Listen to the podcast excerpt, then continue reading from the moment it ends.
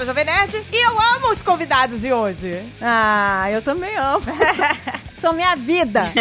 Aqui é Andréia Pazos, portuguesa. E são apenas, gente, três ingredientes necessários para a cura de toda ignorância e preconceito: amor, respeito e empatia. São esses três Olha o ingredientes trio só. do gente. amor. Trio do amor. Ó, Aqui é a Jazz Rider, mulher trans, CEO, milionária e filantropa.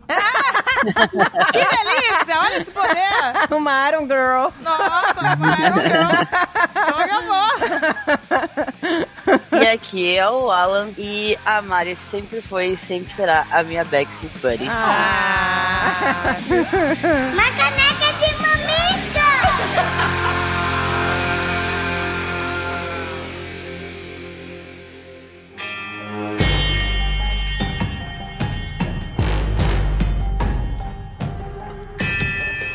Preparados para a melhor notícia do ano? Segura, meu amor, segura. Gente, presta atenção. Terça-feira estreia a primeira série 100% brazuca exclusivamente no Spotify. Olha aí, meu amor, é o primeiro original Spotify. 100% brasileiro. Uma produção No Sense Creation. Olha aí, produtora do Jovem Nerd. Ai, que orgulho! Gente, estamos tão orgulhosas porque nós vimos isso nascer. Pega o seu fone, coloca no ouvido e vai ser feliz. Isso. Porque, gente, é uma imersão total. Presta atenção nessa sacada. Há muitos anos atrás, a Zagal Jovem Nerd, com aquela tecnologia maravilhosa em suas mãos, que é o áudio binaural, eles estavam com aquela tecnologia maravilhosa que eles já usam há anos nos Nerdcasts de RPG, mas eles queriam mais. Eles queriam, cara, isso aqui, a gente tem que aproveitar 100% dessa maravilha. E eles tiveram uma ideia magnífica de criar uma série contando a história de um detetive cego. Pois é, gente. Olha, olha só como fica imersiva a história. Porque você tá sentindo o que ele tá sentindo. Você tá ouvindo o que ele tá ouvindo. Então é muito imersivo. Exatamente, você tá na pele do protagonista. O protagonista não enxerga nem você. Tudo que está em volta dele é o que você tá absorvendo. Exato. E com essa tecnologia do áudio binaural, né? O som ele é localizado, então ele vai cercando quem tá escutando, né? Então você vai acompanhando a história da mesma perspectiva do personagem principal. Exato. Você que não sabe o que é essa tecnologia binaural, é o seguinte. Eu coloquei o meu fone, porque, né, eu já participei dessa premiere aí, gente. Eu já tive esse privilégio. Coloquei meu fone pra ser feliz. E quando apertei o play, antes de começar a série, o Celto Mello, nosso querido ator que dá vida ao França, ele vira e fala assim: Oi, aqui é o Celto Mello. Na hora que ele falou isso, gente, eu olhei pro lado, eu dei um pulo, eu olhei pro lado, porque eu apertei play e falei: Que que é isso, gente? Por que que o som não tá saindo do meu fone, tá saindo da Alexa? Eu achei que tava saindo da Alexa. Não, gente, é fantástico. E eu fiquei olhando pra fantástica. Alexa, eu falei, ué, mas tá saindo da Alexa? Mas como é que tá saindo dali e Pra não no fone? ver, né? Como tem profundidade, né? Estava no fone, gente. Mas é uma coisa muito louca. Aí eu me senti uma capial, porque eu fui vendo que o Celto Mello passou por trás de mim. Ai, que legal. Foi gente, pro outro legal. lado. Eu tava quase esticando a mão. Celto Mello me leva. Me leva nessa aventura. É muito imersivo, gente. Gente, além do mais, vou te falar. Eu maratonei esta série em menos de dois dias, tá? São 13 episódios, tá? São 13 episódios, Mas é. eu não conseguia, eu não conseguia parar. Ah, não, agora eu quero ver o que vai acontecer, agora eu quero ver o que vai acontecer. Agora não dá pra parar, agora não dá pra parar. Cada episódio ia ficando mais desesperada. E foi maravilhoso que eu não precisei parar minha vida, né? Tinha horas que eu tava sentadinha, só escutando. Mas quando eu precisava levantar pra comer, dar comida pra cachorro,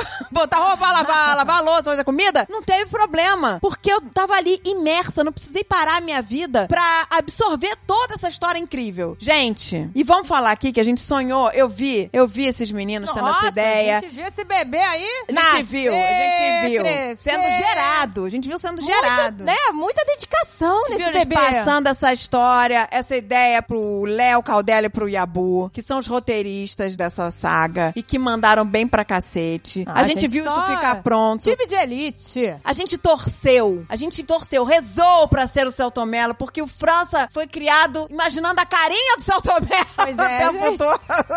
Era um, não, um- um sonho realizado mesmo. não, foi um sonho Muito realizado. orgulho. Quando esse roteiro chegou nas mãos de Celton Mello, ele se empolgou, ele quis fazer parte desse projeto, ele mergulhou de cabeça. E pensa, gente, não, agora vamos pro momento babaca. Azagal dirigiu Celton Mello. Olha que delícia. Ele hein? vai botar isso lá no MDB dele. Pode botar e zerar a vida. Vai. E olha, vou te falar, ele falou que foi muito emocionante. Que Celton Mello fez Azagal chorar várias vezes, tá? Assistir aquele cara dando vida ao personagem que eles criaram. Olha, gente. Maravilhoso. É um monstro da tua E não é só ele, gente. Tem um, um time de Time de elite. elite, gente. A nata da dublagem brasileira, gente. Meu Deus, gente, olha, é só gente boa, meu Deus. Tem Maíra Góes, tem Jorge Lucas, tem Luiz Carlos Percy, gente, um elenco gigantesco. São mais de 50 vozes no total, gente, olha. Tem participações especiais, tem Antônio Tabet, tem o Igão e o Mítico do Pode Pá, tem Nilce Moreto, gente, tem até o Sr. K, gente. Aonde está o Sr. K, hein? Quero ver quem vai achar.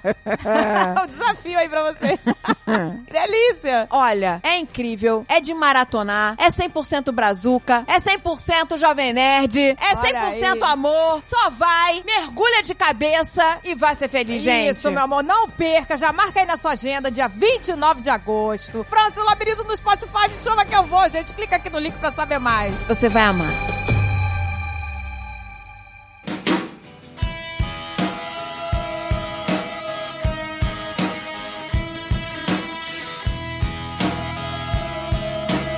Pois é, nós queremos começar justamente por isso, gente. Vamos lá fazer aquela pequena regressão, não é? Bom, hoje voltar. é, hoje é terapia aqui, gente. Terapia, voltar lá pra infância, pro útero. Não, nós queremos hoje aqui é contar, porque até, até então nós não entramos na história Não entramos.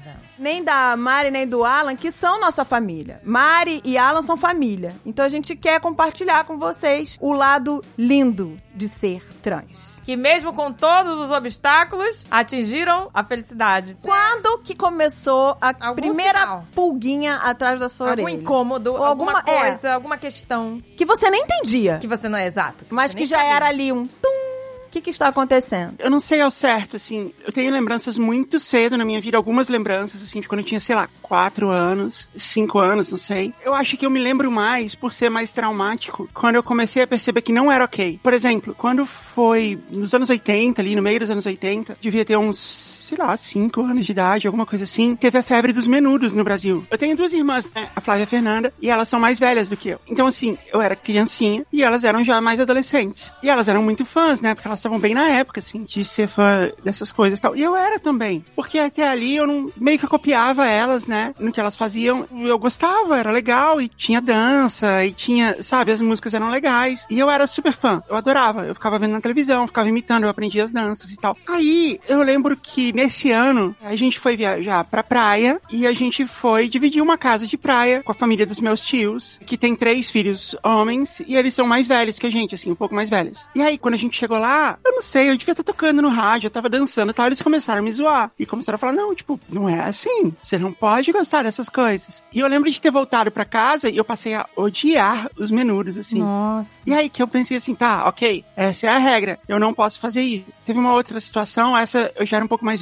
muito parecida, assim. Eu fazia judô na academia da escola, sábado de manhã. E tinha uma sala que tinha as aulas de judô pros meninos e a sala de balé pras meninas. Eu cheguei mais cedo, entrei na aula de balé e fiquei lá dançando com as meninas. Porque eu meio que não tinha muita noção, tava lá aprendendo. E eu fui tão zoada pelo professor de judô, falando assim, tipo, você quer ficar lá? Pode ir lá então, vai lá. Quer uma sapatilha, coisa assim, sabe? E foram esses momentos que eu comecei a perceber que existiam diferenças e que eu tinha regras que eu tinha que respeitar, assim. Uma outra coisa que acontecia ali quando eu tinha meus sete anos era de assistir televisão e tinha os desenhos. E assim, nessa época era muito comum ter desenho direcionado para as meninas e desenho direcionado para os meninos. Total. Sim. Embora eu curtisse alguns dos desenhos direcionados para os meninos, não todos, eu curtia muitos desenhos direcionados para as meninas. Então foi aí que eu comecei a sacar isso. E eu já comecei a sacar isso aprendendo a sempre disfarçar, sabe? Tipo, ah, por que, que você tá assistindo isso? Não, a TV tava nesse canal, fiquei com preguiça de levantar para mudar, sabe? Uhum. Então, assim, eu sempre já tinha uma, uma ideia na cabeça, assim, assim, uma, uma desculpa na cabeça pra eu poder fazer aquilo sem ninguém perceber. A outra coisa que eu tinha, eu tinha duas irmãs e eu tinha acesso ao guarda-roupa delas. Elas souberam disso no ano passado, mas a gente vivia um banheiro e de vez em quando, assim, elas tinham umas roupas que eram muito legais, eram nos anos 90, gente. Tinha as roupas de surfista, assim, sabe? Da Pacalolo. Ah, da Ah, Pacalolo. Pacalolo. Pacalolo de bem com a vida. Ainda existe a Pacalolo, gente? Não, acho que não. Caraca, eu tive muita roupa da Pacalolo. E aí tinha umas que eram muito irresistíveis, assim, a experimentar. Mas aí eu fazia isso, tipo, com o banheiro trancado, eu colocava, tipo, o tapetinho do banheiro vedando a fresta da porta embaixo, sabe? Eu checava cinco vezes todas as trancas, assim, e tal, pra ter certeza de que eu não queria ser pega. Mas você vê, olha o sentimento de culpa da criança já, Ai, né? gente, que coisa, né? É, então, eu tinha isso, tinha, sei lá, sete anos, seis, sete anos. E eu lembro que eu fazia isso e eu ficava assim, me sentindo, tipo, ninguém nunca pode saber disso, eu não posso ser pega. Eu fazia assim, achando errado, sabe? Eu também achava errado. Exato. Nossa, É, não, porque te falaram que era errado. É, e eu achava também, eu acreditava nisso. Se eu pegasse meu irmão fazendo isso, eu ia zoar ele. Uhum, Eu não ia ser solidária, entendeu? exato. Aham. É, então essas são as primeiras lembranças que eu tenho, assim, de lidar com isso. Quer dizer que então você já tinha essa necessidade, né, assim, de se vestir, de ver desenhos, assim, do mundo feminino, né? Não era exatamente uma necessidade, assim, era uma identificação, sabe? E era uma sensação, assim, quando a gente é criança, a gente lida com muita coisa que é proibida pra gente. Assim, é proibido você dirigir, é proibido você ligar o fogão, é proibido você mexer com coisas elétricas, não sei, assim, quando você é bem criança. Então, assim, ter mais uma coisa proibida é normal, entendeu? Então era normal, assim, você lidar com o desejo de alguma coisa e não poder fazer porque os adultos não deixam e você aceitava que aquilo era ok. Então, quando você é criança, você já passa muita vontade de muita coisa, sabe? Era, pra mim era, tipo, mais uma que eu tinha que lidar. E às vezes, assim, como você é criança, você, tipo, pega chocolate escondido, você, sabe? Você faz coisas assim. Sim. Eu fazia isso escondida também. Mas assim, sabendo que era errado. Agora, tinha momentos que eram muito legais, assim, tinha momentos que eu lembro, assim, com muita. Sabe, eram muito doces, assim. Teve uma vez que eu fui no zoológico, eu, meu pai e meu irmão. E meu irmão tava sentado no banco da frente do carro com meu pai, e eu tava sentado no banco de trás. Aí, na entrada do zoológico, vem um vendedor de algodão doce, insistente, assim, né? E ele, tipo, se enfiou dentro do carro, assim, né? Enfiou a cara, enfiou o algodão doce dentro da janela do carro, alguma coisa assim. E falou pro meu irmão, né? E aí, garoto, não quer um algodão doce? Coisa assim, pede pro papai, falando coisa assim. E aí o, o meu irmão, ele era meio emburrado, assim, falou, não, não quero. Aí ele me viu atrás, aí ele virou pra mim e falou assim, e a princesinha aí atrás, não quer alguma coisa? E aí eu só fiquei com vergonha, né? Eu ter ficado vermelha. Falei assim, não, mas eu achei tão legal. tão legal. Olha só. É, eu tinha cabelo meio compridinho, e aí ele achou que eu era uma menina, e aí eu fiquei. Você ficou feliz. E você gostou, você ficou feliz. Eu gostei, fingi que não, né? Fingi que, tipo, não, que absurdo, né? Que errado. Meu irmão ficou me zoando. E foi isso. Mas, assim, foi tão especial que eu lembro até hoje, assim, com detalhes. Assim, eu lembro do cheiro, eu lembro do lugar, sabe? Nossa. Mas essa sensação de você, né, se sentir essa euforia e fingir que não gosta é bem comum, pelo menos eu passei também. Né, gente? Acho é, que é todo mundo deve fingir passar, que né, não tá, tá- feliz. É. Fingir que, nossa, que droga. E por dentro, uhul! Pois é. Bichinho, É, um confli- é, pois é. Ai, gente, que coisa. Eu virei uma ótima atriz, isso eu posso dizer.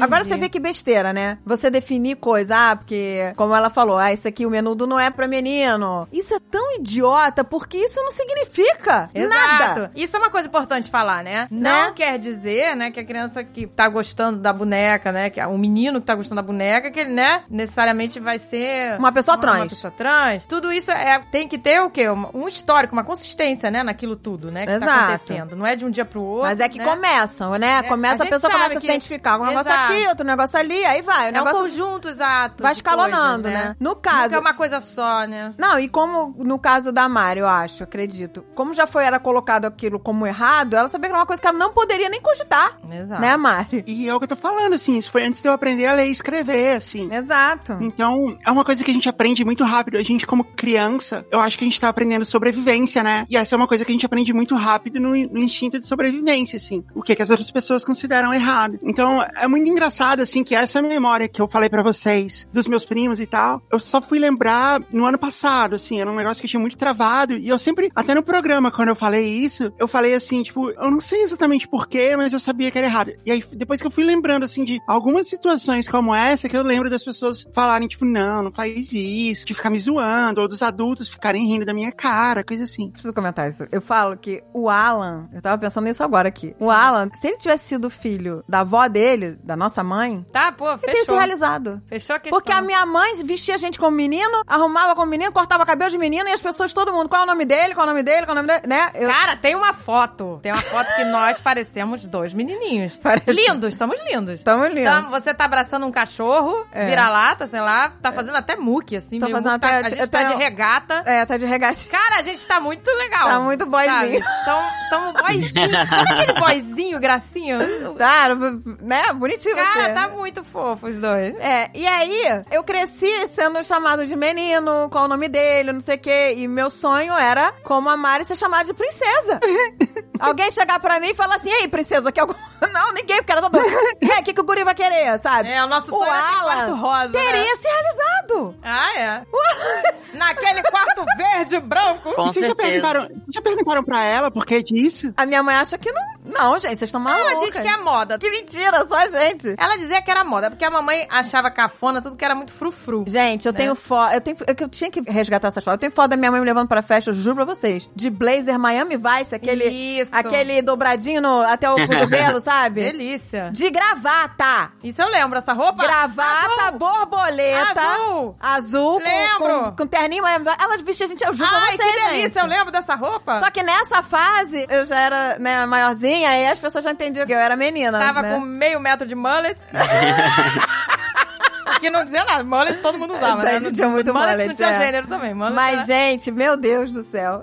Sabe, eu lembro dessa roupa você que delícia. isso, isso. Delícia. Você tá entendendo como uma roupa não define não ninguém? define gênero, pois é. Porque senão estaria definido já. Estaria Então, não, definido. sou um menino. Aham, é. Isso é ridículo. O Alan realmente perdeu essa oportunidade. Alan, desculpa. Pois é. que eu não fiz igual sua avó pra te ajudar. Ai, meu Deus.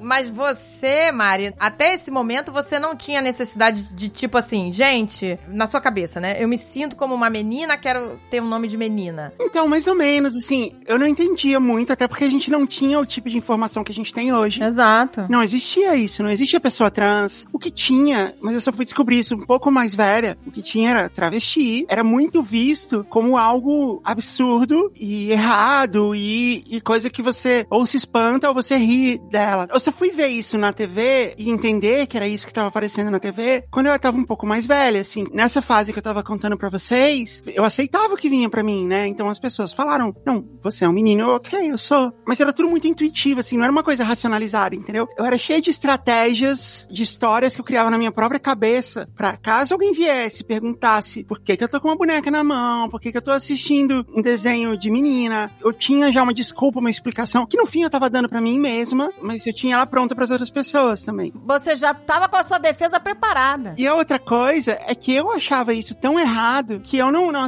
mesmo que eu soubesse que existiam, eu acho, eu não ia aceitar que eu fazia parte desse grupo, entendeu? Exato. Como eu não aceitei durante muito tempo depois, já adulta. Então, eu acho que é isso, assim, não tinha, não, eu não tinha nem a chance de poder fazer essa reflexão, entendeu? De poder, entendi. Não, Não, exato. Não tava ali na, né, estava na mesa, Na mesa opção. ali. Olha, você tem essas opções aqui. Mas eu lembro que tinha um desenho da Turma da Mônica, que era o Cebolinha indo atrás é, da fonte dos desejos. Ele jogava uma moedinha, podia fazer um desejo, ele virava realidade. O meu desejo padrão na minha cabeça, que eu não falava pra ninguém, é tipo, eu quero acordar uma menina. Eu quero virar uma menina. Então você tinha já isso, Já isso na tinha. cabeça. Eu sabia, é, eu só não falava pra ninguém. É. Exato, era uma coisa só sua. Só, ninguém sabia. Nem a, a amiga mais íntima, coisa mais íntima. É, então, essa era uma coisa muito da época, assim, também, né? O gênio dos desejos, não sei o quê, a lâmpada dos desejos, assim, tinha muita coisa de, em desenho, e na ficção, né, sobre isso. Era assim, esse era o desejo que eu tinha na minha cabeça. E quando você é criança, você acredita que essas coisas são verdade, né? Eu ficava pensando, puxa, quando eu vir uma estrela cadente no céu, é isso que eu vou pedir, porque vai acontecer. E eu lembro também de uma historinha do Chico Bento, que a avó dele falava que se ele passasse embaixo no arco-íris, ele virava menina. Eu lembro dessa história do Chico Bento. Você lembra? dessa história do Chico É. Bento. A minha parada deu, um dos meus melhores amigos, né, do Peter, a gente ficava falando Uhum. que a gente ia atravessar o arco-íris. Ah. É tão simbólico, né? Com arco-íris. É E verdade. quando eu vi isso, eu achei que era verdade, porque eu era pequenininha. E a, e a avó dele fala assim, tipo, toma cuidado, Chico. Não passe embaixo do arco-íris. Era assim, né? Toma cuidado. Aham. Você, pelo amor de Deus, Tá me dá o tá. caminho. Da... É. Bota no Caminho. GPS, arco-íris. Ah, Como- por É, exato. favor, gente. Aonde tá chovendo com sol, vai? Toda vez que eu vi o arco-íris, eu ficava pensando, é... Google Maps, arco-íris não. Arco-íris não. Rota. Tum. Gente do céu. Ah, mas então você tinha, pois é, você já pensava nisso, de querer ser Claro, uma menina. já Não tinha. era só assim, tipo, vestir uma roupa e tal, né, ver um desenho, brincar de boneco, você já tinha um desejo aí mesmo, fazendo desejo, Aham. né, jogando moeda, fazendo desejo. Uhum. Nossa, gente, você vê, desde pequenininha.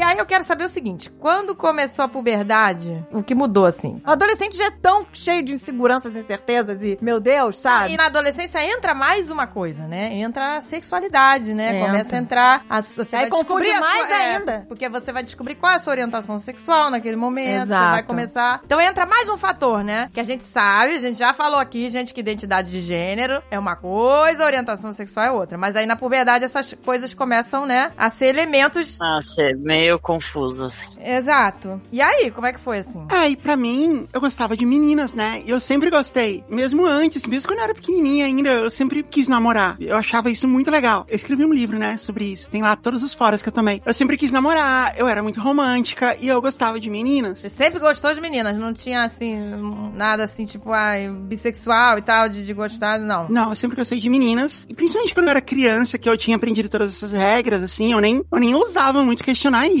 né? E aí eu gostava das meninas, eu era muito romântica. Então eu via tudo isso como um problema, assim, como uma coisa que tinha que ficar mais enterrada ainda, sabe? Que eu tinha que ficar mais, assim, tipo, eu não posso falar sobre isso com ninguém. Era algo que era muito secreto na minha vida, sabe? Eram duas coisas que meio que não se misturavam. E eu acho que até na sua cabeça devia fazer uma confusão, né? Se eu gosto de meninas, por que, que eu gostaria de ser uma menina É, também? porque na Devia época criar uma loucura ali, né? nisso, Uma- exato. Um bug ali. O que, que que eu sou, né? Na verdade, eu lembro de um pouco mais velha, assim, quando, sei lá, quando eu devia ter uns 15 anos, que eu pensava isso. Eu pensava assim, nossa, eu gosto tanto de menina que eu queria ser uma. Exato. Teve uma outra coisa, assim, que quando eu tava entrando na puberdade, a gente tava passando por muitos problemas familiares, assim, de grana, de meus pais brigando, plano Collor, a gente ficou sem ter onde morar. E aí meio que, tipo, sabe? Não dava tempo pra isso entrar em pauta. Não, é, não dá tempo. Assim, eu mal tinha roupas de menino, sabe? Que eu podia usar. Assim, eu, eu tinha um short, assim, eu tinha, sabe? E uma calça. Meu tênis não servia mais, assim, eu andava com eles amarrados pra ele servir mais um tempo. Então não dava nem tempo, assim, de pensar nessas coisas. De vez em quando rolava, assim. Enfim, eu ainda tinha acesso às roupas das minhas irmãs e tal. Mas isso foi meio que ficando. Sempre houveram épocas, ainda mais nessa época, assim, que isso ia ficando meio de lado um pouco e depois voltava, sabe? Isso rolava também. É, porque você tava no modo sobrevivência, né? Você não tinha nem tempo de pensar nas suas próprias questões existenciais, então. É, mas foi isso que vocês falaram. A questão da puberdade só dificultou muito mais, assim, porque eu pensava assim, não, se eu gosto de meninas, porque assim, aí a gente tá falando já do final dos anos 90, e a gente tá falando de, tipo, a ideia de pessoas trans já existia de alguma maneira, já existia um olhar menos cruel com travestis, por exemplo, ou com gays, assim, é, pra vocês terem uma ideia, Friends entrou no ar em 94, e em Friends, ali, na terceira, quarta temporada, eu tô falando isso porque é uma coisa que todo mundo assiste até hoje, gays, não que eles sejam tratados da maneira que eles deviam, mas assim, eles já são tratados de uma maneira muito mais amistosa e aceitável, né? Tipo, eles são aceitos no grupo que era do que seria, sei lá, 10 anos antes. Então, mas é que eu acho. Começaram a aceitar mais gays e lésbicas, mas a questão de gênero, sabe? Ficou de eu lado. acho que não, não era, não. Não, né? é, não é se até falava, hoje. é. Sim, é verdade, mas tudo isso meio que vai acontecendo ao mesmo tempo, né? Uma coisa meio que vai levando a outra. Então, a partir dessa época, tem o pai do Chandler, não sei se vocês lembram, assim. Então, assim, eu comecei a ter uma visão mais esclarecida a respeito do assunto. E se falava muito na ideia, assim, de, tipo, uma menina que nasceu no corpo de um menino, né? Eu tinha muito essa, essa ideia, assim. E eu comecei a, tipo, tá, talvez eu seja isso. Talvez eu seja uma menina que nasceu no corpo de um menino. Na verdade, eu comecei a aceitar muito essa ideia. Só que todos os casos que a gente via, todos os casos que de vez em quando aparecia no, no Fantástico da vida, no Globo Repórter, ou sei lá, que a gente tinha acesso, era sempre de uma mulher trans heterossexual, uma mulher que gostava de homens. E com isso eu não me identificava. Então eu pensava assim, ah, então comigo não deve ser isso, deve ser outra coisa. É. Já quase não existia uma representatividade. Quando existia, essas pessoas eram sempre héteros, exatamente. Mas aí, quando você veio contar pra gente, você falou uma coisa que ficou guardada aqui. Você dizendo pra gente que em vários momentos da sua vida, você pensava, se eu fosse menina, essa situação aqui seria melhor. Você sempre achava que seria melhor qualquer situação se você fosse menina, né? É, o que eu te falei é que esse era o meu happy place. Quando eu era criança, eu tinha muita dificuldade pra dormir. Eu tenho até hoje, né? E uma coisa que eu comecei a fazer antes de dormir, assim, eu deitava na cama, fechava o olho pra dormir, e eu começava a tentar imaginar como seria aquele dia se eu fosse uma menina.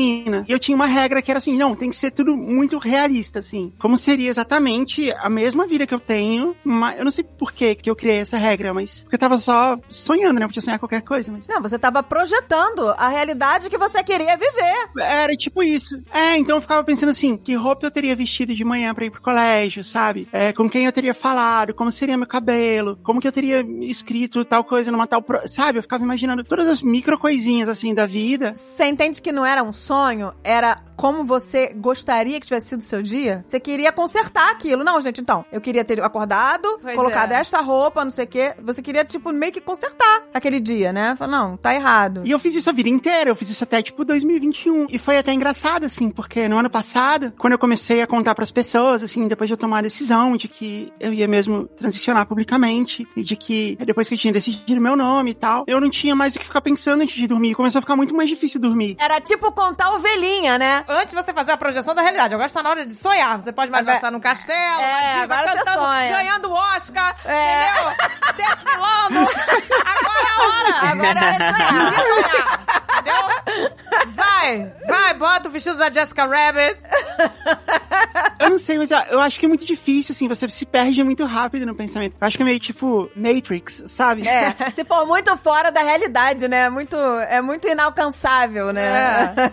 É, exato. Aí você começa a, tipo, viajar e não, você não consegue criar uma história na sua cabeça. Tem que ser algo mais palpável, é, né? com certeza. É. São, são No apenas- caso dela, era só um ajuste. Todo dia ela ajustava o dia dela na cabeça dela. Fazia um Deixa eu ajuste. ajustar isso aqui, né? O meu dia tinha que ter sido assim. all that jazz.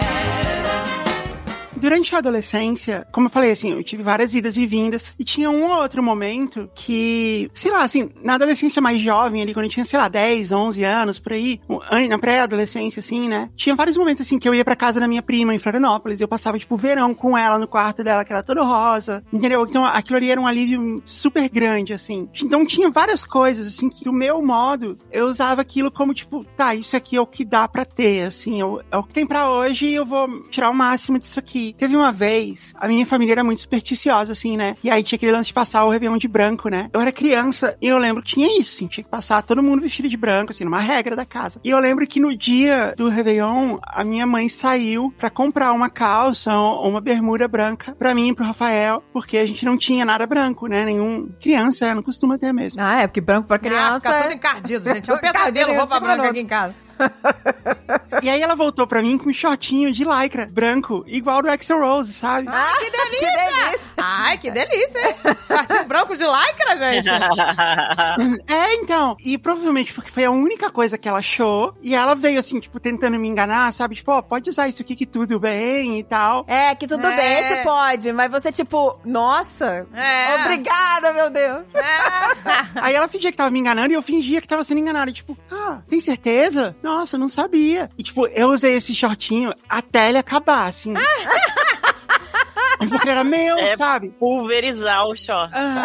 Nossa, que delícia. Eu lembro também quando eu tava na, na sétima série, eu tinha 12 pra 13 anos, eu era adiantada na turma, né? Então eu era sempre a menorzinha da turma. E aí teve a, a gincana da escola, sabe? Aí você ganhava uma camiseta com o nome da equipe. A equipe se chamava Batman pra mim. Como é que era o nome? Batman pra mim. Ah, Batman. Ah, nossa, demorei. Era uma coisa bem dos anos 90, né? De você pôr o nome da equipe da gincana da escola com trocadilhos, sacana e tal. Enfim, e tinha uma coisa assim, sempre tinha alguém da escola que o pai patrocinava as camisetas, dava camiseta pra, pra turma toda, coisa assim. E eu ganhei uma camiseta que tinha escrito Batman pra mim, e ela era enorme em mim, porque eu era muito pequenininha nessa época, em relação ao resto da- das, dos alunos, assim. E, e também, como eu não era muito popular, assim, na, na escola, provavelmente não me deram uma chance de escolher, sabe? Tipo, ó, fica com essa aí, Fica com essa extra G aqui. ela vinha no meu joelho, a camiseta. Então, quando eu tava em casa, eu só usava essa camiseta. Porque era tipo um vestidinho, entendeu? E o que eu fazia é, quando eu tava dentro de casa, e só tinha minha família lá, ou nem, nem ninguém assim, eu ficava sem short, assim, sem calça nenhuma e só de camiseta, entendeu? Eu me sentia, tipo, eu tô- ninguém sabe, mas eu tô usando um vestido, entendeu? E eu ficava tentando dobrar a manga, assim, sabe? Dar um formato e mais assim, As tipo, pequenas vitórias. Exato. Pequenas vitórias, pois é. Pequenos prazeres, né? Então a adolescência foi bem repleta disso, assim. É, como vocês sabem, assim, eu me casei com a Paty muito cedo na vida, né? Eu tinha 18 anos. Nossa, Nossa, gente. nossa. Uma criança. Uma criança. Eu também fui mãe criança, tá tudo certo. É, pois é. Você Não vou foi julgar ninguém. mãe criança, né? Você... Foi- É, engravidei com 18. Pois é, verdade. Muito, muito nova. Quando eu tinha essa idade, eu fui morar com a Paty, assim, a gente foi morar sozinhas, né, só nós duas. E mesmo antes disso, quando a gente tava namorando, assim, tipo, na primeira semana que a gente tava junto, a Paty pegou uma camisola dela e falou assim, põe aí pra eu ver como você fica e tal. Porque, tipo, ela também tava explorando essas coisas. Eu nunca contei pra ela, sabe? Foi uma coisa que a gente foi meio que descobrindo em conjunto, assim. Ela ia falando, eu ia falando também. Não, eu acho legal, eu gostei, eu acho, entendeu? E aos poucos isso, eu fui me abrindo pra ela em relação a isso. Foi uma coisa muito natural, sabe? Até porque eu não tinha uma clareza pra chegar pra ela e falar assim, ó, Sei. eu sou uma mulher trans, ou, sabe? Eu não tinha essa clareza, eu sou uma menina no corpo de um menino. Eu não, eu não tinha nem essa clareza pra poder dizer isso pra ela. Então foi uma coisa que eu fui entendendo aos poucos e de uma maneira compartilhada com ela sempre, sabe? Eu me lembro que quando Que você legal. contou pra gente, eu perguntei pra você, mas e a Paty? É, a gente, a gente É, ficou preocupada. Aí você virou né? pra mim e falou assim, ela sempre soube. Ai, eu, ela sempre gente, soube. quando você falou isso, eu falei, ai, que delícia, gente. E não foi uma coisa assim, ah, eu escondia dela, mas ela sabia. Não, assim, tipo, Exato, não, é, vocês compartilhavam Vocês isso. com- Olha que legal. Então ela pediu pra você botar uma camisola, mas vocês não falavam sobre isso assim muito. Era uma coisa, na- foi natural, né? Foi acontecendo. No começo era assim, meio de brincadeira, e aos poucos a gente foi falando, assim. E quando eu tinha 18 anos, 18, 19 anos, eu era até um pouco andrógena, assim, porque eu não tinha pelo, eu tinha cabelo é, na cintura, sabe? Então eu tinha algumas características assim. Então a hora que eu colocava um vestidinho, uma camisola, eu ficava realmente bem, assim, ficava legal. Não era, não era estranho, entendeu? Isso começou, assim, a hora que a gente foi morar sozinha, só nós duas, tipo, isso acontecia o tempo inteiro, sabe? Era quase que se a gente não tinha que sair, se a gente, a gente não tinha grana nenhuma, então a gente só saía quando era absolutamente necessário, né? Então a gente ficava o dia inteiro em casa e eu ficava o dia inteiro de vestido, então eu dormia de camisola, de pijaminha, assim. Isso já era, assim, tipo, desde o começo, desde que a gente ficou junto, assim, desde que a gente foi morar juntas. Olha que legal, uma coisa natural, né? Exato. E a gente era muito um casal de lésbicas, assim, sabe? Existem algumas coisas que são típicas, né? Que são até estereótipos, assim, de casais de mulheres. E a gente meio que cumpria todas elas. É, tipo, ir morar junto logo e começar a namorar é uma delas, né? Vamos ver, vamos dar check. Com menos de seis meses a gente adotou um gato. Sabe? Classic lesbian speed. Exato. Tem um amigo do Alan que fala pra mim, ah, as lésbicas são assim. Elas começam a namorar em uma semana, já estão morando juntos, já estão juntando os trapos, Aham. já estão Já estão já tão é, adotando casando, gato. já estão adotando gato. que mais, gente? Agora Já eu tô tava curiosa, dentro do mais? padrão. Com 18 anos já foram morar O que juntos. mais que é padrão das lésbicas? Quero saber. Comprar gato, vai adotar gato. Eu e o Dave, então, fomos muito casal lésbico, hein? Que o nosso também foi tudo speed. Uma Foi semana rápido. já falava que amava. Foi coisa. muito rápido esses dias aí. Mixtape, fazendo mixtape. Tava duas lésbicas aí. Távamos. Só faltou o gato. all that jazz. Uma outra coisa que a gente tinha, assim, que era muito incomum pra época, a gente não tinha papéis definidos de gênero, assim, sabe? Tipo, uma faz churrasco, a outra lava a louça, sabe? Não tinha muitas essas coisas. A gente sempre dividiu essas coisas meio que por igual. Esse é o sonho, né, gente? Ah, legal, isso é pro, legal. Pro mundo inteiro. É, na verdade, todos os casais deviam ser assim. Quando o Eric nasceu, eu levava ele no médico. E era só eu. Tipo, eram várias mães e eu com o Eric. E ficava todo mundo me olhando com cara de pena, assim. Porque pra elas, a única explicação daquilo ter acontecido é que a mãe daquele bebê tinha morrido, alguma coisa assim, né? E tragicamente.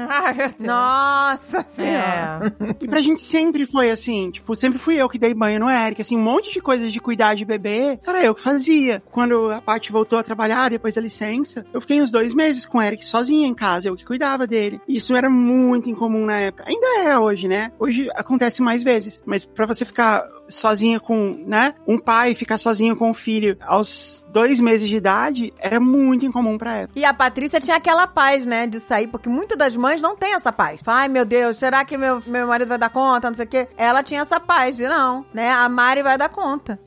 Era isso que acontecia. Mas a gente só foi saber que isso, isso era uma coisa típica, assim, de casais gays, né, de- e lésbicos, que a gente só foi descobrir depois, assim. A gente levou um tempo até se perceber como parte desse grupo, né? Ah, gente, mas, poxa, foi tão bom porque, assim, foi tão natural pra vocês, É, né, que então, não quer dizer, você assim, sempre teve o apoio dela. Você sabe o porquê a trava de você ter esperado mais pra transicionar? Porque porque você já tinha o apoio de quem mais que importava pra você, né? Pra você ter uma ideia, quando o Eric nasceu, eu tinha acabado de me formar e eu fui fazer outra faculdade de letras com o objetivo de, se eu me formar em letras, em licenciatura, eu posso dar aula, e aí eu posso prestar concurso para ser professora do estado, coisa assim, sabe? Porque emprego era muito difícil naquela época, a gente era muito sem grana. Então, assim, era uma série de coisas, sabe? Essa era uma delas. A gente usa um termo que é passabilidade, né? Você ser passável. É você poder entrar num lugar, num estabelecimento que você não sabe se você vai encontrar pessoas homofóbicas, transfóbicas ou não. E você passar despercebida, você passar, no caso de uma mulher trans, você passar por uma mulher cis sem que ninguém perceba. Eu achava que eu nunca ia ter isso. Eu achava que eu nunca ia ser passável nesse nível, assim. Eu achei que esse navio já tinha ido embora, assim. Eu tinha perdido, eu tinha que ter feito isso na adolescência e tal. E agora já era. Então, assim, é uma soma de várias dessas coisas, sabe? Não ter grana, ter que precisar de emprego, coisa assim. E assim, também, naquela época, ali no começo dos anos 2000, se hoje ainda é muito, muito difícil para as pessoas trans conseguirem emprego, coisa assim, naquela época era muito mais. Exato. Ainda é muito Nossa, difícil. pois é, gente. E ainda tem os medos,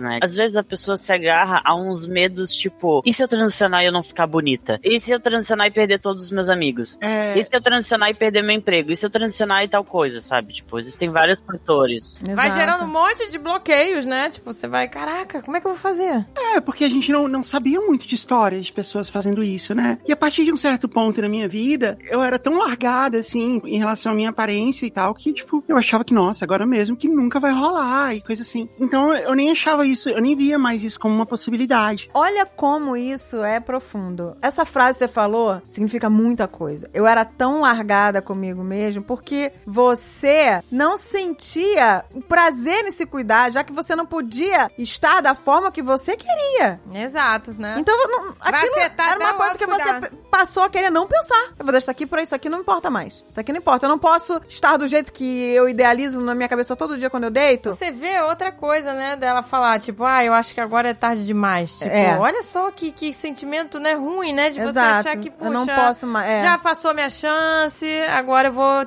ter que viver assim, com uma máscara o resto da vida, né? Isso é mega comum. E eu vejo ainda, às vezes vem gente falar comigo no, por DM, fala assim: Ah, eu tenho 20 e poucos anos, você acha que já é tarde demais pra mim? Aí eu falo, meu amor, sério? 20 e né? poucos anos. Nossa. Sério, exato. Eu daria tudo pra poder ter feito isso aos 20 e poucos anos. Tem gente que começa a transicionar aos 60. Aos 60, exato. Pois é. E é ok. A Laerte foi com quantos anos? Com essa idade aí, por aí. Exato. É. Não, gente, não existe isso. Não existe uma idade certa pra transicionar. A Laerte fazia parte de um fórum da internet no começo dos anos 2000 que eu participava. E eu vi ela falando isso numa entrevista anos depois. Eu falei, ah, olha só, ela também tava lá. Que era o BCC, Brazilian Crossdresser Club. Nos anos 2000 eu descobri essa palavra crossdresser, que é basicamente um homem heterossexual, não trans, que não se identifica como trans, que curte usar roupas femininas. E eu pensei assim, putz, vai ver, eu sou isso aqui. Porque eu gosto de mulheres, é, sei lá, eu tava tentando me enquadrar, então eu participei muito tempo desse clube. Tem uma, uma pessoa trans maravilhosa, assim, da cena, que é a Maite Schneider. Nossa, gente, ela é maravilhosa. Ela é maravilhosa e ela participava desse fórum também. E ela participava e era uma das pouquíssimas pessoas, sei lá, que dava pra contar nos dedos, que fazia isso abertamente, que não tava lá anonimamente, né? Pseudônimo. E aí ela tinha um blog, que era a Casa da Maitê. E ela contava como tava sendo a vida dela transicionando naquela época. Ela falava assim: eu tô tomando hormônio. Ela foi expulsa de casa, ela morava com a mãe, ela foi expulsa de casa. O pai dela era a única pessoa da família dela que apoiava ela. E o pai dela construiu uma casa pra ela, nos fundos da casa dele, assim, pra ela poder morar sozinha, pra ela poder ir lá com o namorado e ter uma vida, porque ela era uma adulta já, né? E eu pude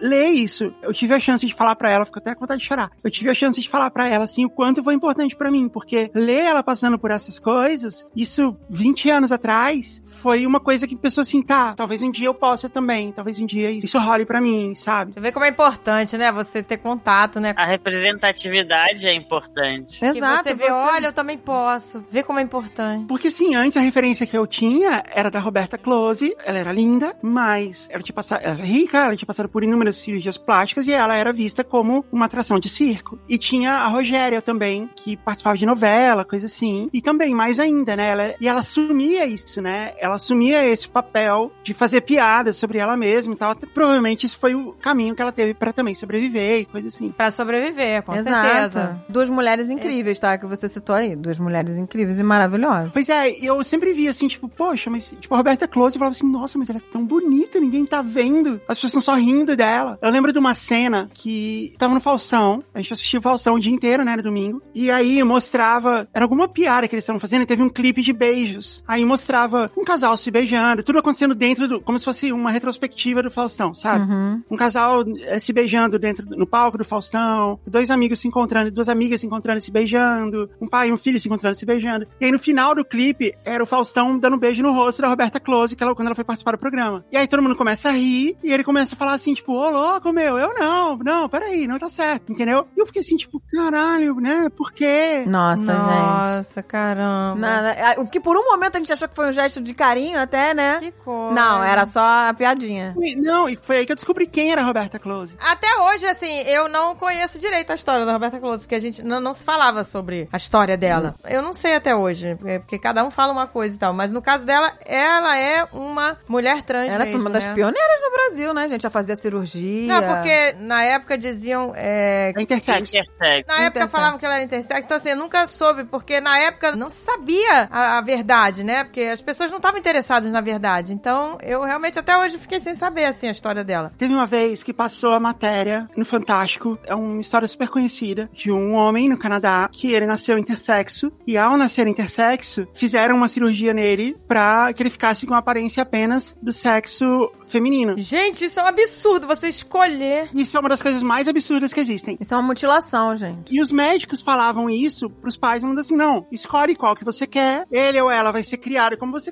cresceu e ele nunca vai saber e vai ficar tudo bem. Porque eles achavam que isso era uma questão de... Isso é recorrente, Criação, inclusive. é. Tem vários casos. E aí você vê, e tipo, não existe registro disso, não existe Uhum. nada. Tipo, só o médico sabe que fez isso com você e acabou. E aí o médico e seus pais que sabem disso. Meu Deus, gente, aí você cresce e, meu Deus. E aí o que aconteceu com ele foi que ele cresceu e ele soube dessa história, ele descobriu essa história, brigou com a família inteira e ele decidiu que ele ia transicionar e viver como um homem, que foi como ele sempre se sentiu. Caramba, gente. E esse caso sempre foi utilizado para mostrar que isso não é uma escolha de fato, ou não depende da maneira com que você é criado ou criada. É uma coisa muito mais inerente à sua personalidade, é uma coisa muito mais biológica do que uma questão social. Assim, ah, se você criar como menina, ela vai se identificar como menina. Não é assim. Isso é uma das coisas que a gente usa para comprovar isso, esse e outros casos. Aí quando eu vi isso no Fantástico, também ali no final dos anos 90, todos os meninos, eles têm uma espécie de uma cicatriz ali no períneo, na região entre os órgãos genitais, tem uma listrinha ali, não sei se vocês já viram isso. Toda pessoa que tem um pênis tem isso. É, parece uma cicatriz, assim. É uma linhazinha saltada. Quando você tiver a chance de ver uma pessoa com pênis pelada, você olha, você vai ver que tem lá. Alexandre, quero ver agora a marquinha da. Não, então, tem uma linhazinha. Porque quando você ainda tá em formação, todo feto tem essa região aberta. Hum. Como se fosse um canal vaginal. E quando finalmente esse feto ele passa a ter as características, eh, os órgãos genitais masculinos, esse canal se fecha. Então fica essa marquinha ali. Nossa, gente, não sabia disso não. também não sabia. E quando eu vi essa matéria, eu sempre soube que eu tinha isso ali e sempre achei super estranho. Eu pensei, putz, foi isso que aconteceu comigo. Ah, meu Deus. Fechou. Tá explicado, é por isso que eu tenho aquela marca lá. Nossa. Ai, você achou que você Inter- nasceu intersexo e seus e pais fizeram escolheram. Aham, eu achei isso. Ai, meu Deus. Porque isso explicava tudo. Sei lá, eu era adolescente jovem, assim, e não Nossa. tinha como falar sobre o assunto, assim, mas eu fiquei pesquisando, aí quando aparecia, sabe, uma certidão de nascimento, eu ficava olhando, assim. E eu fiquei durante muito tempo, assim, tentando desvendar o caso, assim, sabe? Tentando fazer perguntas, só que eu não queria falar de cara, assim. Eu fiquei muito tempo, até em algum momento eu descobri que todo mundo tinha. E foi, na verdade, foi uma decepção, assim. Eu queria muito que fosse verdade. Tadinho. Mas assim, esse é mais um trauma, você sabe, né? Que Pois seus pais é. decidiram por você. Nossa, né? isso ia ser um trauma. Ainda é. Bem que. Porque você ia ficar com raiva. Exato, ia gerar uma série de outros problemas.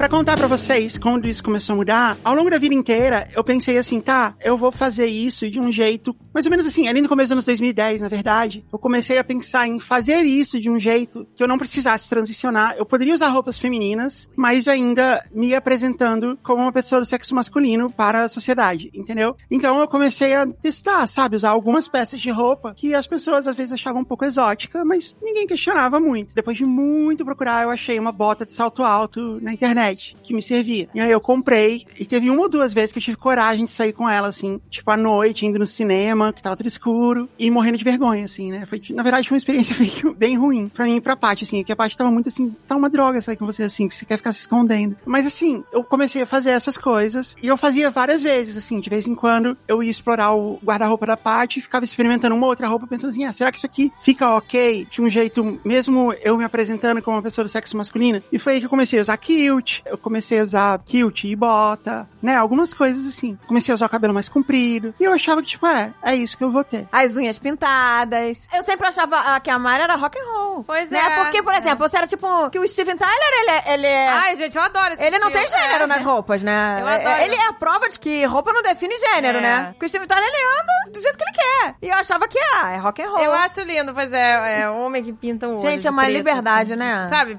usa lápis de olho, eu acho lindo. Teve até uma vez que eu fiquei doente eu tive catapora. Eu fiquei três semanas em casa de quarentena, né? Sem catapora, sem fazer quarentena. E aí eu, eu pensei assim, ah, não tem nada pra fazer aqui, tô sozinho em casa o dia inteiro e tal. Aí eu fiz, tipo, um ensaio, assim, tipo, com várias coisas que eu tinha, ou coisas da Paty, assim. Porque eu queria ter um, fotos que eu pudesse olhar pra elas e pensar assim, ah, isso aqui dá pra usar, isso não. E eu lembro que eu tinha tanto medo, assim, de ser descoberto, que eu, que eu tinha isso gravado num pendrive, com password, escondido, sei lá, dentro de um sapato, uma coisa assim. Eu tenho até hoje esse pendrive. Então, assim, essa era a vida pra mim. Eu tô falando aí entre 2010 e 2015. Aí, quando a gente mudou pros Estados Unidos, algumas coisas mudaram, que foi, a gente deixou de ter tantas pessoas na nossa casa. A gente morava numa casa grandona, em São Paulo, a gente sempre tinha hóspede e tal, sempre tinha amigo dormindo lá, coisa assim. Então a gente passou a ter muito mais privacidade. Eu passei a trabalhar de casa muito tempo, e eu ficava muito tempo sozinho em casa. E outra coisa que era importante, nos Estados Unidos, tinha uma vasta imensidão de coisas na internet, de roupas femininas na internet, que tinham o meu tamanho, coisa que no Brasil não existia, porque eu era muito grande naquela época, né? Eu pesava 130 e tantos quilos. Então, eu comecei a comprar, assim, loucamente. Eu comecei a ter, tipo, se vocês tivessem tido a chance de ver meu armário na época, era cheio de saia, cheio de vestido, um monte de coisa assim. É que ninguém via. E eu ficava em casa assim, e era muito legal. Mas aí o Eric já via você assim, então. O Eric não me via assim, não totalmente assim. Às vezes eu ficava em casa quando eu tava sozinho em casa, ou só eu e a Paty. O Eric tava na escola o dia inteiro. O que aconteceu foi que eu passei a ficar mais em casa de saia no começo. Teve uma vez que eu e o Eric a gente teve uma conversa assim muito profunda sobre moda, sobre porque ele veio me falar as roupas que ele queria usar. E ele queria usar chapéu, assim, ele tava numa, numa onda de que ele queria, sabe, ele tá, ele na verdade estava começando a se expressar em relação a isso. E ele queria usar chapéu, ele queria usar suspensório, ele queria ter uma vibe meio vintage assim, sabe, meio tipo anos 30 assim. E eu falei assim: "Ah, você pode se vestir como você quiser" e tal. E aí eu aproveitei essa abertura que ele deu e falei assim: "Ah, eu tava pensando em começar a usar vestido". Aí ele falou: "Sério, vestido?". Aí eu falei: "É, porque eu acho que pode ser legal, assim, pode ficar bem e tal".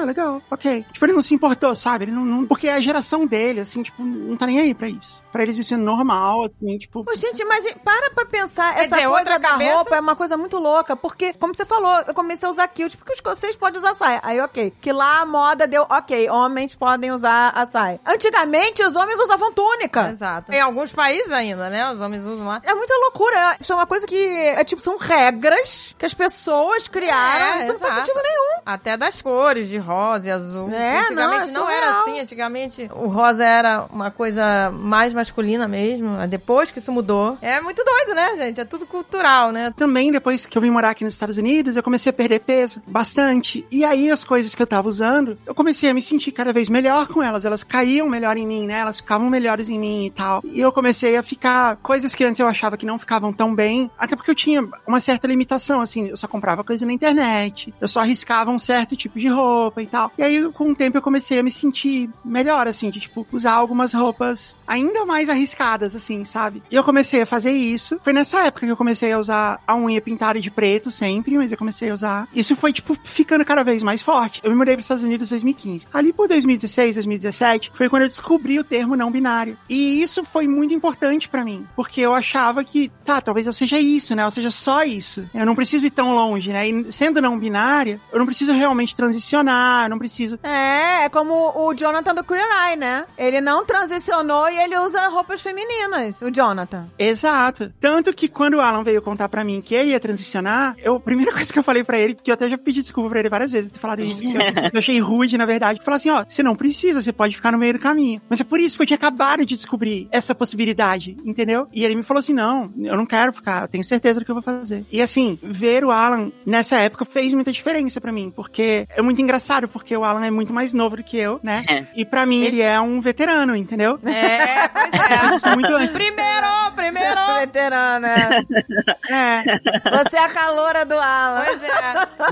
É, Exato. então. E teve uma coisa muito legal, assim, que eu já contei isso no programa, mas vou falar aqui também, que foi quando o Alan veio me contar, a gente tinha uma piadinha lá de quando, quando a gente foi pra Nova Zelândia, que a gente sentava no banco de trás da van e a gente era os Backseat Buddies. Aham, Backseat Aí, Buddies. e aí eu falei assim, ah, então tá, então agora a gente é os Backseat Brothers. Porque ele transicionou, então agora pode ser Brothers. Porque em inglês, irmão e irmã, você fala siblings, você não fala irmãos, você É. fala em português. Então você não pode falar, quando tem um casal de irmão e irmã, você não fala assim, ah, they're brothers, você fala they're siblings. Então como eu ainda me apresentava de maneira masculina e o Alan agora também, eu falei, ah, agora a gente pode ser os Backseat Brothers. É. Quando eu fui contar pra vocês, pra toda a família Jovem Nerd, primeiro eu tomei o cuidado de contar primeiro pro Alan, porque ele não ia estar junto. né? Privilégios. É. Privilégios. Olha aí, privilégio.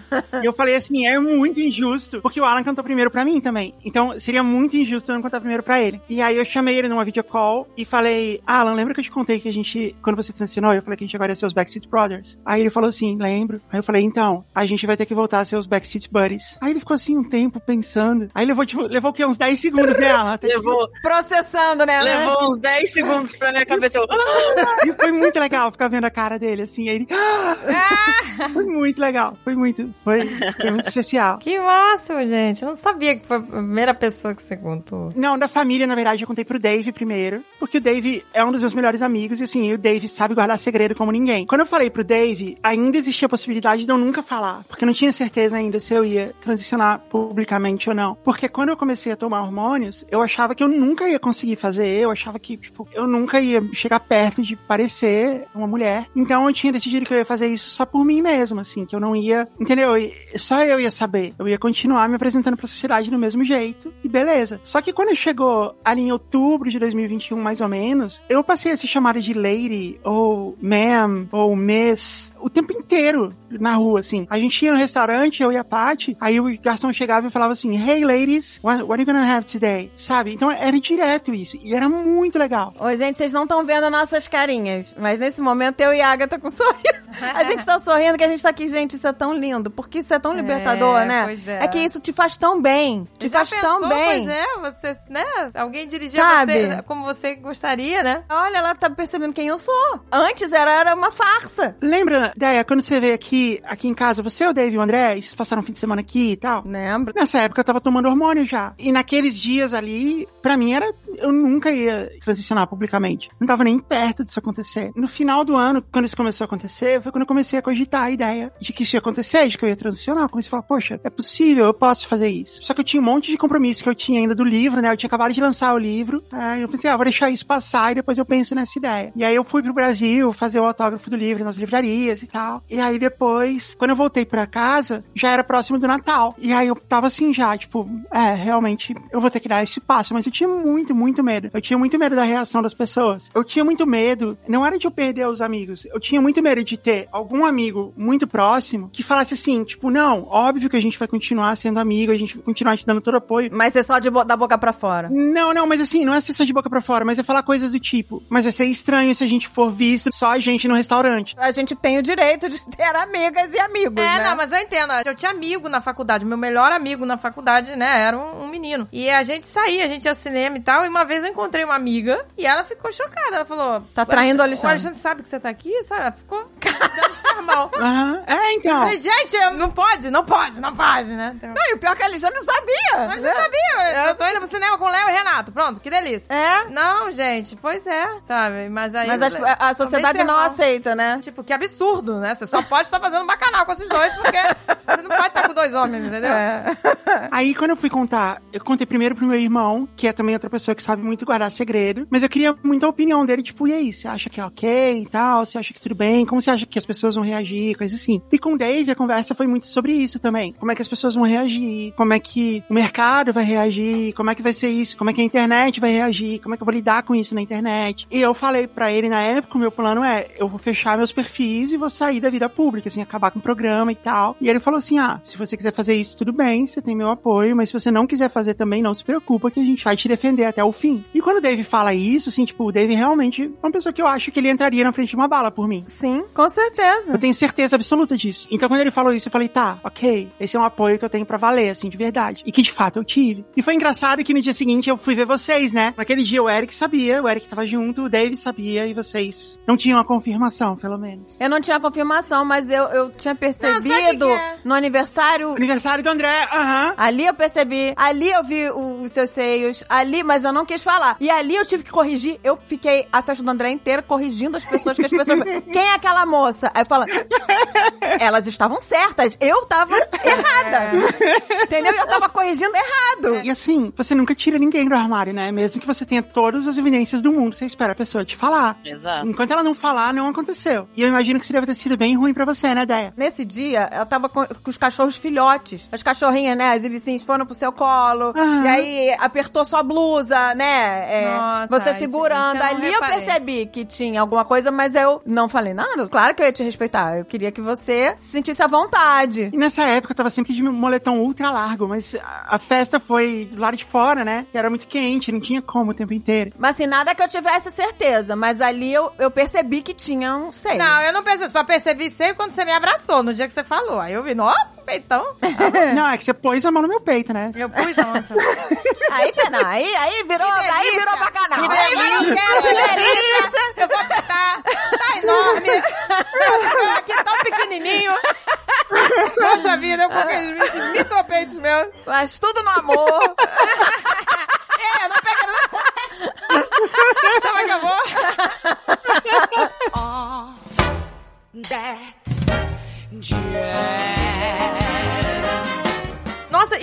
tempo de tratamento hormonal pra poder, assim, crescer? É muito rápido, gente, mudar, não é não? assim, as mudanças. Ali, nessa época que eu fui contar pra vocês, que foi mais ou menos em abril de 2022, eu tava um ano em tratamento. Mas comecei a ser percebida como alguém do sexo feminino já é, em novembro de 2022, assim. Então foi bem pouco tempo mesmo. E eu só ia te falar, Déia, que isso que você falou, você fez o certo, sim, porque ali naquela época ainda, no aniversário do André, eu tô falando, eu ainda cogitava não contar pra ninguém. Então se você viesse perguntar pra mim, você ia me obrigar a meio que me defender pra você, entendeu? Nossa, eu tenho total noção dessas coisas. Não, de jeito nenhum, é. E a gente tem que respeitar muito o momento da pessoa. A pessoa, se ela quiser, ela vai Exato, falar. Exatamente. Você não pode ficar, mas e aí, é isso? Não. A não ser que você veja que a pessoa está em sofrimento profundo, precisando de uma ajuda. Aí Exato. sim. Mas não era o caso, Não é, né? aí Tava não feliz, é, tava tudo bem. E aí eu falei, ela, quando ela quiser, ela vai falar. Porque ela sabe que ela vai ter essa receptividade nossa. Teve um caso que, depois que eu contei pra vocês, eu fui pro Brasil, eu falava que foi o Coming Out Tour 2022, assim. Porque eu fui pra isso. Eu lembro que você falou isso pra mim. É. Eu também lembro de você falando que você tava pensando em parar o podcast e Aham. fazer as coisas. E eu lembro que eu te mandei o vídeo da Philosophy Tube pra você. Aham, Abigail Thorne, é. Gente, isso era, isso era um bom tour de rock, hein? Tipo, sabe, o rockstar indo, fazendo tours e, e revelando. que maneiro isso, hein? Fica a dica aí, hein? Pra, pra algum rockstar. É, Isso que o Alan falou foi, também foi bem importante, assim, foi um outro momento que ele foi o, o meu conselheiro veterano, assim. eu falei isso pra ele, ele falou a mesma coisa, não, eu te apoio e tal, Mas olha aqui esse vídeo dessa youtuber que também é o melhor vídeo de coming out que eu já vi. E é maravilhoso mesmo, um canal chamado Philosophy 2. O nome da creator que faz é Abigail Thorne. Abigail É, maravilhosa. É, Abigail, né? Uhum. T-H-O-R-N. Procurem aí o coming out vídeo dela, que é incrível. Eu desliguei com ela, fui ver, e eu achei maravilhoso, assim, o quanto que ela falou, que ela, ela falou assim, ó, isso que você tá vendo já é, assim, pra mim há um ano, só tá acontecendo pra você agora. E aquilo foi um insight, assim, pra mim, de que eu ia estar mais protegida se eu fizesse isso o mais abertamente possível, do que se eu ficasse tentando me esconder. Foi esse o, o grande insight que vi aquilo me deu, e me deu a ideia de fazer como eu fiz, contando no podcast, Que foi lindo. Foi maravilhoso. contando como se fosse um e-mail de um ouvinte, e aí aos poucos ia ficando claro que era eu. Foi perfeito. Nós vamos deixar aqui, gente. Vamos deixar aqui o link. Ah, que lindo. No, no post a gente vai deixar aqui o link desse episódio da Mari fazer. revelando pro público. Foi incrível. Foi muito legal, assim, e foi muito emocionante. Agora eu ia contar pra vocês, quando eu fui pra São Paulo pra fazer isso, eu fui, eu fui falar com todos os meus clientes, eu fui falar com os meus amigos mais próximos, e fui falar com a minha família. E assim, depois que terminou de falar com, sei lá, eu comecei a contar também pras pessoas que eram amigas próximas e que também eram conhecidas, porque eu ia precisar do apoio delas, né? E quando eu tava lá, vocês sabem o Damian Maia, lutador de UFC? Ele é mega fã do Jovem Nerd e ele é mega fã do JubaCast também. E sempre que eu tô lá, a gente combina de se ver e tal, a gente nunca combina de, nunca calha de a gente estar no mesmo país, na mesma época. E aí ele viu que eu tava lá e falou assim, vamos almoçar, tá? Ficou man- mandando mensagem, assim, insistindo pra gente almoçar, coisa assim. Aí eu falei, ah, vamos, vai. E aí eu ia contar pra ele, porque ele, ele é um amigo e ia ser muito legal contar também com o apoio dele. E eu tava assim, como já eram os últimos dias dessa coming out tour, eu já tava meio que vivendo de uma maneira feminina, assim, nas ruas, entendeu? Quando você já tá nessa fase que você meio que já transicionou, mas você ainda se apresenta como sexo masculino na vida, você chama isso de boy molding, né? É o termo que a gente usa. E eu achei que, quando eu fui pro Brasil para essa coming out tour, a primeira coisa que eu fiz, no primeiro dia que eu tava lá, foi apresentar um painel num evento do Jovem Nerd. E eu apresentei que tava boy molding, com o meu nome anterior. Eu fui com uma jaqueta grossona, assim, pra nada aparecer e tal. E eu pensei assim, ah, essa vai ser a última aparição pública que eu vou ter dessa maneira. E eu pensei assim, tipo, ah, tudo bem, né? Eu já fiz isso tantas vezes, vai ser ok, normal, né? Você fazer. E não, assim, foi extremamente cansativo, porque eu tava meio que, tipo, atuando o tempo inteiro. Foi um painel de uma hora que eu tava entrevistando as pessoas, e foi como se fosse uma peça de teatro, que eu tava atuando de maneira improvisada durante uma hora. É, você tava dis- tendo que disfarçar. Nossa, gente. Você tava tendo que, tipo, ah, pra ninguém perceber que, né? E o Alexandre e o David já sabiam, mas a Júlia, que tava lá, a Mari tava lá também e tal. Algumas pessoas que eram amigas já sabiam também, mas a maioria das pessoas não sabiam. E eu saí de lá exausta, assim. Eu saí de lá, eu não tava exatamente triste, nada assim. Eu saí de lá exaurida, assim. Eu saí de lá cansada, assim, do papel, sabe? Com a certeza de que essa vida não dá mais pra mim. Essa vida de É, atuação não dá mais pra é. mim. é, porque assim, aqui nos Estados Unidos eu já tava vivendo uma vida onde eu não fazia mais isso. Não fazia. Exato. Eu pus essa fantasia, assim, esse cosplay, mais uma vez, pra fazer esse painel que a gente tinha me comprometido a fazer e tal. E pensando assim, ah, beleza, vai ser a última, tudo bem. E eu pensei, nossa, ainda bem que foi a última. E aí eu fiquei uns 20 dias no Brasil fazendo só isso. E aí, quando era tipo o penúltimo dia, eu fui almoçar com o Damian. Toda vez que eu ia contar isso pra alguém, eu ia com uma roupa mais ou menos neutra, assim, eu pra não chocar a pessoa quando eu chegasse lá. E eu ia contando. E aí, quando eu cheguei lá, o Damian tava com outras duas pessoas na mesa, que eu não fazia ideia de quem era. Era um dos donos do restaurante que a gente tava e o empresário dele. E eu fiquei assim, tipo, eu fiquei muito sem graça, assim, tipo, foi o pior almoço que eu já tive na vida, assim, com um amigo. Porque eu não falava nada, assim, ele ficava me perguntando as coisas, e aí, como é que tá, não sei o que? Eu falava, hum, tá tudo bem. Que você já foi com o objetivo de ser honesta, Nossa, né? aí. E aí chegou lá, tudo. você achou que não ia mais viver aquele papel, É, aquela atuação, aquela persona ali que não era mais você. E aí eu fiquei lá até o fim do almoço, né? Aí teve uma hora que o Alex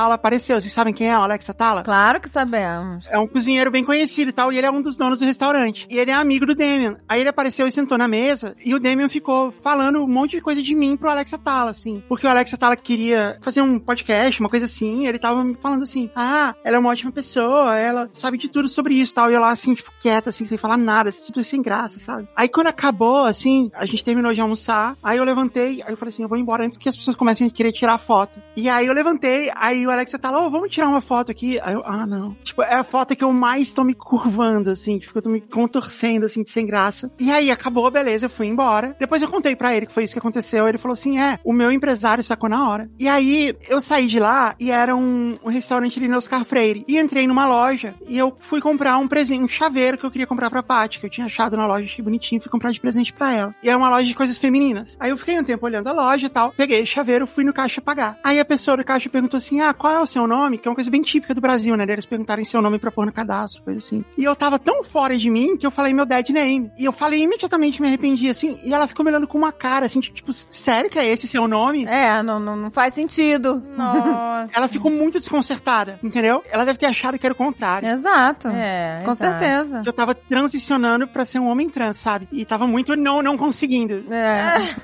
Falhando miseravelmente. Tava falhando, miserável. E aí eu fiquei assim com muita vergonha, sabe? Eu fiquei, eu fiquei mal, assim, eu- essa tarde toda por causa disso, sabe? Por causa desse momento. E por favor, me diz que foi a última vez que aconteceu isso, por favor. Usar o seu dead name? Foi a última vez. Eu ainda tenho que usar algumas vezes, porque aqui nos Estados Unidos os meus documentos ainda não ficaram prontos. Eu já fiz todos os processos e tal, mas leva um ano pra eles te mandarem documento novo. Então, assim, quando eu preciso ligar no banco, essas coisas, eu preciso usar. Isso rola ainda, infelizmente. No Brasil levou menos de um mês. Pra tudo tá corrigido. Pois é, no Brasil é muito rápido, né, Que gente? coisa, né, gente? Aqui é mais burocracia. Hoje em então. dia, né? Porque na época do Alan não era, mas hoje em dia. Mas em dia aí, também a última etapa, quer dizer, você fez todo o, tra- né, o tratamento hormonal e, e a última etapa foi a cirurgia, foi isso? Foi, que eu fiz agora, né? Em, em julho, que eu fui pro Brasil fazer. Ainda- Já completou um mês, não? Já passou de um mês. Eu fiz a cirurgia 1 de julho. Tá um mês e 14 dias. Pesquisou tudo sobre o médico e tal e encontrou o médico ideal. Eu conversei com cinco médicos antes de escolher o médico que eu fiz. Eu cogitei fazer na Tailândia, que é um dos lugares que as pessoas vão pra fazer. É uma, é um, assim, é, foi bem famoso. É, é, mas eu acho que hoje em dia, se você pode fazer no Brasil, faz no Brasil. Acho que é melhor. Mas eu tinha pensado também em não falar pra ninguém sobre cirurgia, porque eu sempre achei que era uma maneira de apoiar é, mulheres trans que por qualquer motivo não fazem cirurgia e isso não faz delas menos mulheres. Algumas Isso é uma coisa porque- particular, é, gente. algumas não fazem porque não podem e outras porque não querem também, né? Exato. E não importa, é, tipo, não faz diferença nenhuma. Não faz. Exatamente. Não faz. Inclusive, eu podia estar mentindo aqui e dizer que eu fiz. Não fiz, assim. nin- Ninguém nunca realmente vai ter a confirmação.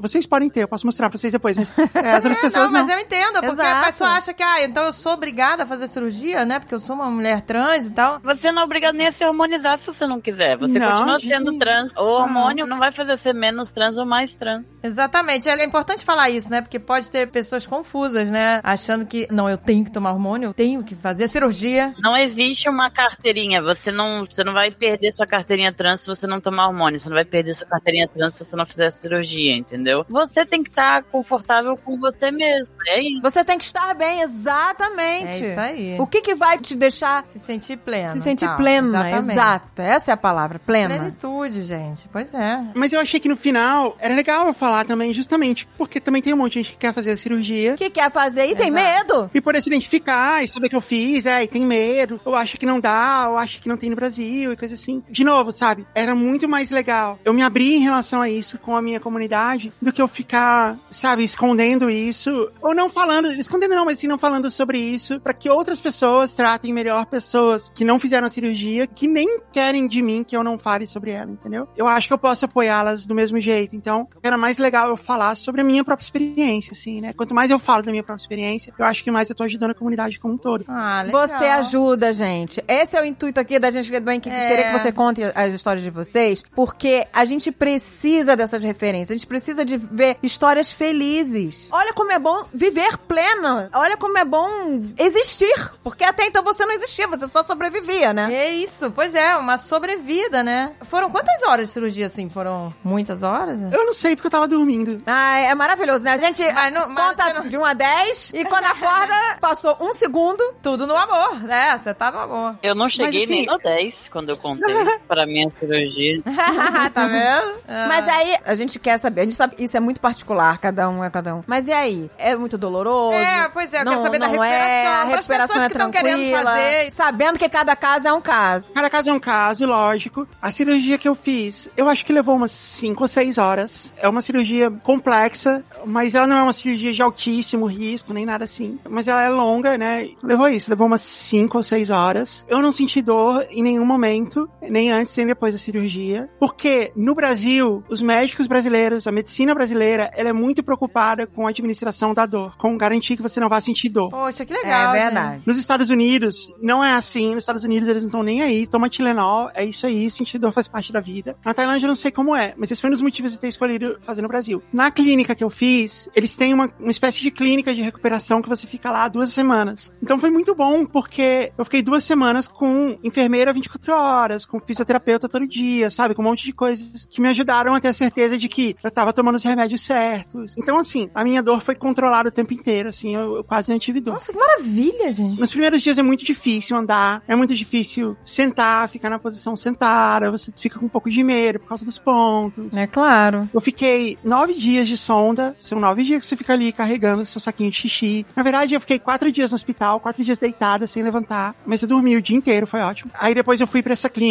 aí eu levantava assim, no começo eu levantava 20 minutos, três vezes por dia. Então era bem pouquinho, e aí foi- sendo aos poucos. E como assim, tinha uma enfermeira pra chegar lá e dizer o que eu tinha que fazer, era bem confortável, assim, era bem tranquilo. O que eu posso dizer é, não se preocupa com dor, existe uma certa adaptação e existem alguns exercícios que você tem que fazer, sabe? Você tem que fazer fisioterapia depois, até porque você fica com pouca sensibilidade, essa sensibilidade volta com o tempo. Fazer xixi é um aprendizado, leva um tempo até você aprender a controlar. Mas é tudo muito tranquilo, assim. E pra mim, tudo era legal. Até essas coisas, assim, são legais, sabe? Elas são, no nosso meio, a gente usa o termo euforia, né? Como contrário de disforia, né? Então, a vida inteira eu tive uma disforia em relação a isso. E nesse momento, assim, mesmo as coisas quando elas são um pouquinho incômodas, ou um pouquinho dolorosas, ou um pouquinho, tipo, complicadas, ainda assim, elas, são- pra mim, pelo menos, elas foram eufóricas, sabe? É claro, Ah, que legal. é um alívio, né? Que É uma é- alegria, é uma euforia, é um alívio. E pra mim foi assim, eu achava que eu ia levar um tempo pra me acostumar com a ideia, pra me acostumar com a imagem. E não, assim, pra mim é como se sempre tivesse estado ali, desde o primeiro dia. O bem que faz pra pessoa, né? Pra mim é como- exatamente como você falou. É como se a Mari sempre estivesse E lá. agora você imagina memórias. o quão dolorosa pode ser a existência de uma pessoa se ela não se permitir isso. Pois é. Se ela não puder fazer, se ela não Ou puder. achar que tá velha demais, que Sabe? tá tarde demais. E aí você passa por essa vida, tipo, oco, né? Pois é. tipo um zumbi, só seguindo, só seguindo. Poxa, você poder se encontrar não tem Se preço. realizar, se gente, realizar, se não realizar. É, tem umas coisas que eu acho importante eu falar sobre isso, assim. Quando eu tava lá, me recuperando, um dos enfermeiros perguntou assim, ele perguntou muito numa boa, tá? É, ele falou assim, ah, então, tem uma nova data de aniversário agora, coisa assim. E eu falei assim, não, tipo, eu não tava nem pensando nisso, assim, não. Se eu fosse considerar isso, uma data, coisa assim, teria sido lá atrás, assim, quando comecei a falar pras pessoas. Eu não, não percebi isso como se eu tivesse, é, Renascido. como se algo na minha identidade tivesse, é, renascido, não. Foi só agora, é, exato. Você já tinha renascido antes, mas é. É, então, outra coisa, eu falei no começo do programa, né? Eu me apresentei como igual Homem de Ferro. Eu só não falei Playboy, mas eu falei CEO, milionário e filantropo. Porque, assim, antigamente, eu ficava muito. Eu era sempre muito cuidadosa, assim, de quando eu vou postar coisa nos stories, coisa assim, de não parecer que eu tô esbanjando, de que eu sou super bem sucedida, não sei o quê. Agora eu faço o contrário. Agora eu faço bastante, justamente porque eu acho que é importante que outras pessoas vejam que existem mulheres trans que atingem esse nível de ser bem sucedida na carreira, ser independente financeiramente. Exato. A gente precisa desse precisamos, referencial. é. Isso é bom até para parentes Exato. que estejam nesse momento com medo dessa transição. E ver que, olha só, é- são só vantagens, gente. Pois é, quando ela tem Entendeu? acolhimento, quando ela tem toda essa estrutura de acolhimento e tudo, ela pode,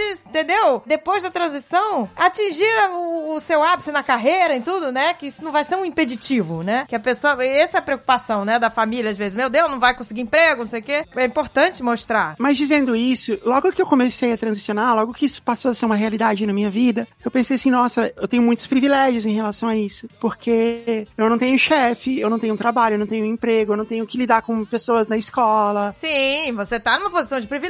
Total. sabe? Total. Isso foi uma das coisas que me deu coragem, que me deu segurança pra eu poder fazer isso. E no começo eu pensava assim, nossa, eu não podia ter feito isso antes na minha vida, eu só pude fazer agora e tudo bem. E sim, e tá tudo bem mesmo. Como a gente sempre fala, cada história de uma pessoa e é o que é. Quanto mais passa o tempo e mais eu vivo isso, eu penso que teria sido bom pra mim, teria valido a pena eu ter feito isso quanto antes na minha vida, independente de todas as dificuldades que eu fosse enfrentar. Eu ia preferir, entendeu? E eu tô falando de mim só, não tô dizendo que é assim pra todo mundo. E é muito muito fácil falar também depois que tudo já aconteceu, mas se tudo isso fosse um sonho, se eu acordasse nos anos 90 com 16 anos e percebesse que isso tudo fosse um sonho, eu ia transicionar aos 16 anos mesmo, da maneira que desse, mesmo enfrentando um monte de coisas, porque eu acho que seria muito melhor. Porque agora eu percebi que eu nunca tinha sido feliz de verdade. E só agora eu fui feliz de verdade. Nossa, Ai, gente, gente, olha, olha, amor. isso. Uma Nossa, história gente. do amor! Uma história Ai, do que amor, delícia. gente. Olha, isso eu vou deixar aqui. Claro que essa é a parte 1. Hoje nós ouvimos É. a história da Mari. E semana que vem nós iremos escutar a história do Alan. É isso aí, meu amor. Eu quero estar no programa do Alan também, tá? Claro que você estará. Muito legal. Nós amamos você.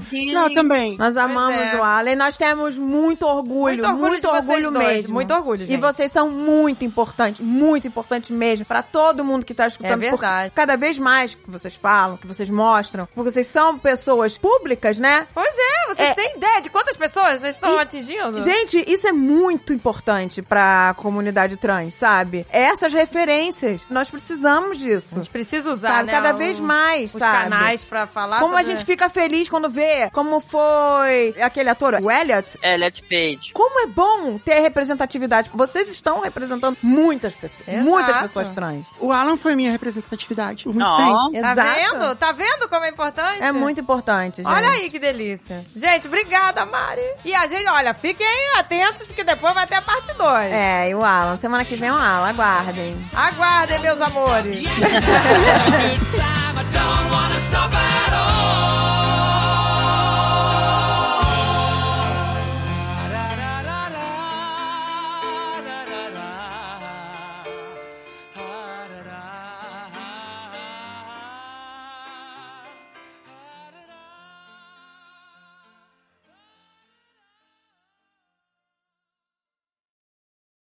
Este podcast foi editado por Radiofobia, podcast e multimídia.